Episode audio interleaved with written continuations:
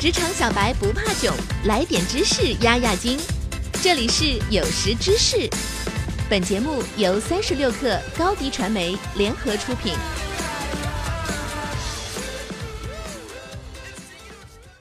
本文来自微信公众号“运营研究社”。这几天，一些小游戏病毒式的攻陷了各大微信群，就连日常严谨的工作群也沦陷了。其中名为“最强弹一弹”的小游戏，上线不到一个月，已经击败跳一跳在微信小程序的霸主地位，成为热门小程序游戏 Top One，还悄悄地登上了微博热搜。继跳一跳之后，虽不断有小程序推出，但是热度都远远不及跳一跳。那么这款最强弹一弹又是如何突出重围、击败跳一跳，成为小游戏界的黑马呢？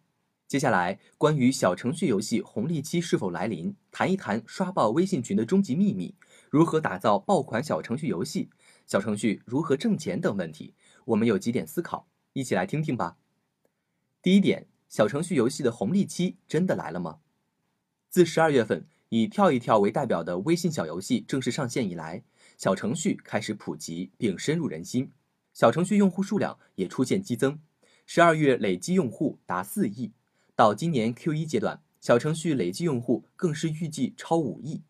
踩对趋势，风口上的猪也能飞。在碎片化时代，注意力也逐渐碎片化，人们习惯用更省心省事的事情去填补碎片化的时间，因此小游戏本质上也是应运而生的一种诉求。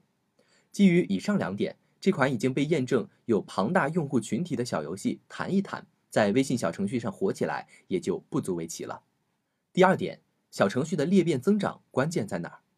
今年三月份，小程序开放了全品类的小程序能力，小游戏支持微信社交关系链玩法。简单来说，就是策划一些活动，把你和微信里的好友连接在一起，增强关联度和互动性，比如微信好友或群内 PK、排行榜竞技、围观等等。这意味着小游戏能对玩家个人、玩家所在的微信群等多个层面进行传播和互动，这也是其刷屏社群的关键。第三点，如何巧妙地引导用户裂变分享？目前很多爆款小程序游戏都在用诱导用户分享的方式做增长。拿弹一弹来说，当用户在游戏中失败后，它会出现续命的提示，来引导用户把小游戏分享到社群。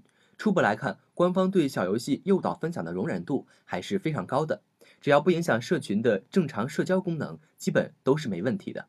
想做用户增长的，要抓住这个睁只眼闭只眼的时间窗口。第四点，为何弹一弹可以从竞品中冲杀出来？一些小程序游戏的风格设计一致，玩法也差不多，比如《最强弹一弹》和《弹球王者》这两款游戏几乎一样。为什么最强弹一弹先火起来了呢？主要的一个原因就是最强弹一弹通过打造产品矩阵先发制人。当游戏结束后，最强弹一弹会出现排名榜，在排名榜的右上方会出现一个触发按钮，引导大家去玩另一款游戏二零四八。采用同样的方式，二零四八小游戏也给最强弹一弹导流，如此之间的互道就可以最大限度的覆盖用户。第五点，哪些的小程序游戏最有可能成功？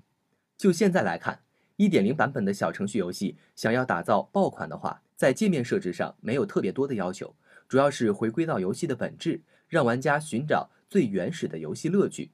其实，小程序游戏不算是一款真正的游戏，只是一种社群间的玩法。目前更多的是利用了社交属性火起来的。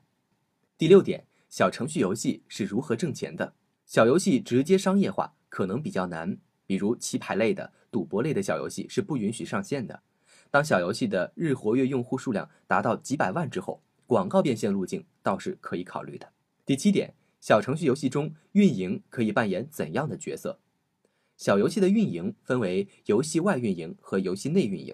游戏外的运营需要你将用户从小程序导入到中心化的平台里边，比如你自己的微信公众号或者 APP。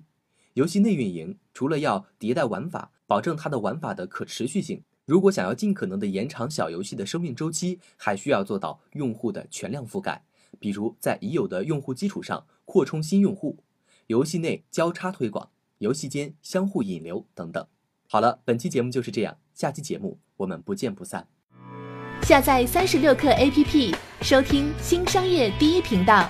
给你精彩一百倍的商业科技内容。